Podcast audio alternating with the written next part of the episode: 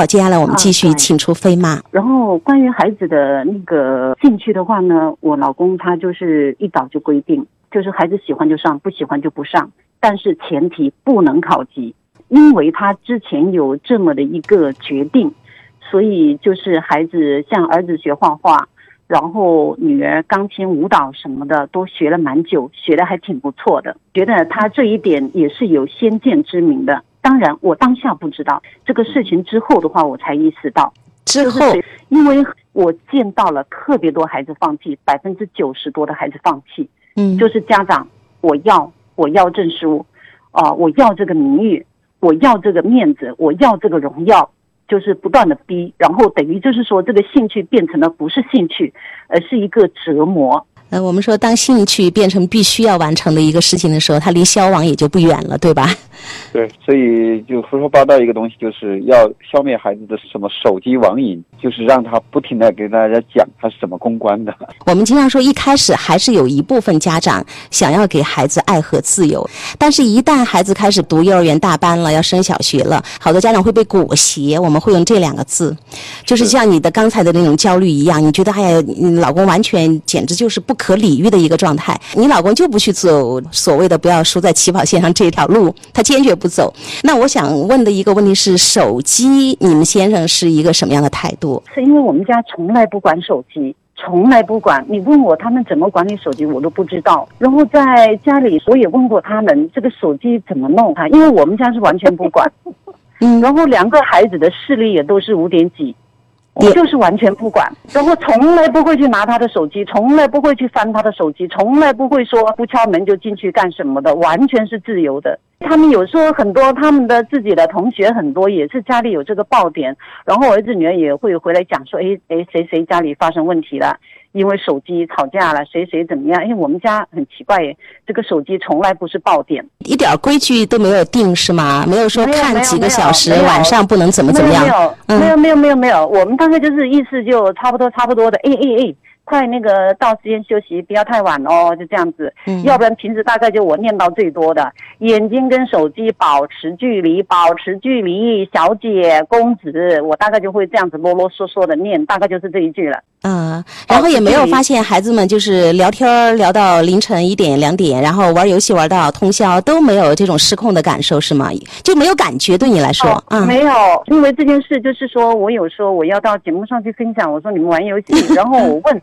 儿子他说那个王者荣耀他没玩过，女儿说他玩过，觉得好像也没觉得有多大意思，然后就没玩，然后就王者荣耀嘛啊，大概就这个比较沉迷嘛，对吧？然后他们就好像对这个还好诶，不知道究竟为什么这么多孩子沉迷游戏啊，以及就是说眼睛高度近视什么的，我就每个家庭可能都状况不同，那可能就是要个案的一个个的去分析了解了。嗯，我们家就是。真的从来不管，对吗？你想过要管吗？因为以前结婚的那阵子，我有翻我老公手机，他问我翻什么，就矫情嘛，矫情就翻他手机嘛。他问我翻什么，他说有外遇了离婚吗？没外遇你翻了证明什么？把自己弄得心神不宁的。嗯，对他，然后对于人家翻手机这种事情，他很厌恶，你知道吗？他觉得这是不尊重，他的意思就是不要翻。后来到孩子的时候，这个习惯就这么定下来了，就不翻不管不看，然后不敲门，也不进他房间，也不翻他抽屉。好的，飞妈就是我当时问到这一块，她真的就像今天这样节目当中表达，我不知道，我现在一点都想不起来手机有什么问题，一点点问题都没有，我也总结不出来。所以刚才飞妈说个案吧，可能每个家庭不一样，但是我知道吴云老师能够总结出来，为什么完全不管，一点规矩都不讲，两个孩子一点都不沉迷，一点都不上瘾啊，甚至还觉得就这样吧，一般般。吴云老师说几句吧，这个问题因为家长朋友们都特别关心啊。也有有很多家长朋友们会去管，他说我的孩子因为他不自主啊，嗯，因为他不能自我自我自我控制，所以我要管。其实这个逻辑反了，因为没有自由，哪里需要自主呢？所以我说吴云老师一定总结得出来，非常的精辟。你没有自由，哪里需要自主呢？都是你在管我，我干嘛还需要我管我自己呢？你都不信任我，我当然做出让你不信任的，这是一个方面。另外一个方面是。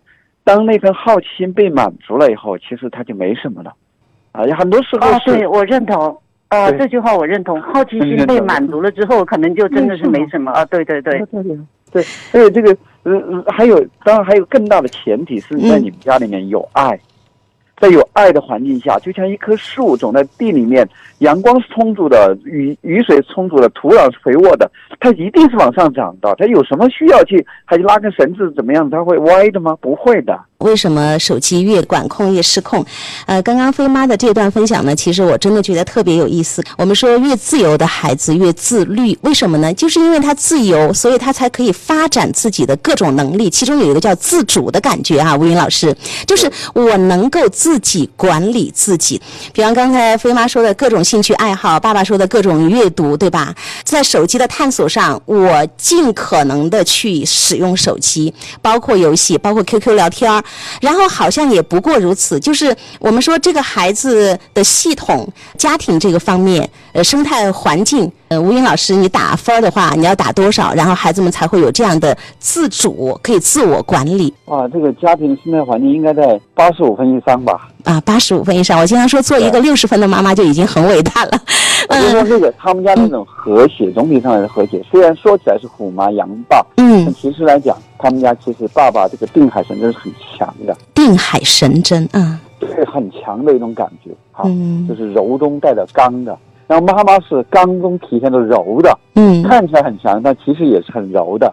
就是在该妥协的时候，妈妈也没有死扛到底。这是妈妈的智慧啊！是就是孩子们的那个最后的结果，其实也在你的意料之外、意料之中。怎么说呢？就是你以为杨爸这样管理孩子们肯定就完了，对吧？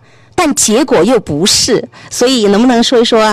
呃，最后就是儿子的本来那么糟糕的一个孩子，在这样的一个杨爸的养育下，后面一些情况可以做一个总结吗？儿子的状况不错，他那一次之后，他爸的那一段话给了我很大震撼，也给了他很大震撼。嗯然后我们就彼此放下那件事情，我真的特别感激我老公，解放了我儿子，也解放了我，彻底解放。我我觉得我特别喜欢你刚才那句话，就彼此放下了。对彼此放下，嗯解放了。然后我儿子后来，啊他毕业了之后，在学校老师还在原来的学校老师还经常拿他这个当范例，就是说你们不要气馁，只要努力，还是有可能达到像那个菲菲这样的高度的。就是他后来是考到了我们这当地的分数，达到了就是排名第一的高中，但是他没有去读，他选择读第二，他爸也同意。我老公对这个读什么学校的就完全是尊重小孩子，他不是追求名校的那种人。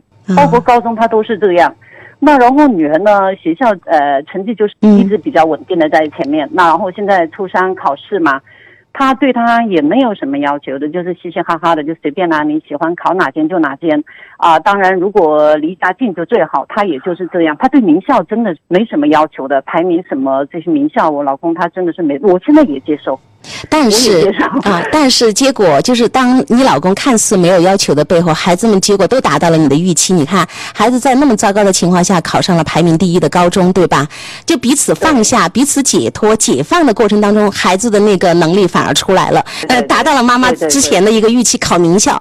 但是考上名校之后，孩子并没有选择，而是读考第就是排名第二的那个高中哈。但是老公也尊重，只要你开心、哦你高兴就行。我当时就特别对你老公感兴趣，我说你老公的原生家庭一定非常的好，能不能请他也在节目里聊一聊？但是你后来说先生不太就是好像要讲这个事，但是他有跟你交流，就是说呃教育的这个目的，就是我们去教育孩子，好像先生有跟你聊到几句，你可以做一个总结吗？嗯呃，我有问他啊、他说管教的目的是让他们有自己的目标，快乐前进，自己对自己负责。读书是他们自己的事儿，不关我什么事儿。啊，然后呢，他认为一个人的人生拉长了来看，小学、初中、高中、大学都不是多大的事情。嗯研究所读什么学校，你走出社会的能力，这些比较重要，以及善良，对自己的人生负责就好。他对孩子的要求。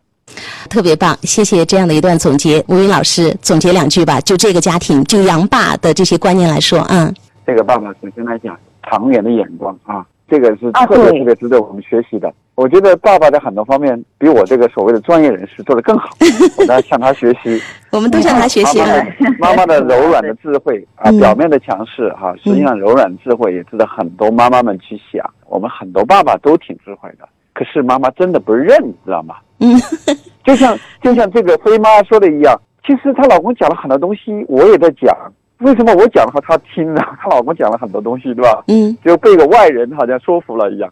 爸爸这种这种雄性动物，一般来讲，他们天然的格局和远见会更好一些，请各位妈妈去啊相信，可以吗？对，好，嗯，妈妈容易被当下的事情锁住，而嗯爸爸容易看到远方。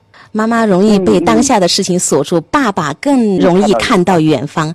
无条件养育，在家里面真的，我们的爱是不要去跟孩子讲很多的要求，必须要做到怎么样我才爱你。无条件的爱、尊重还有自由是最好的土壤，也是在家庭教育当中最简单的一个路径，它可以抵达到最丰富的那个地方。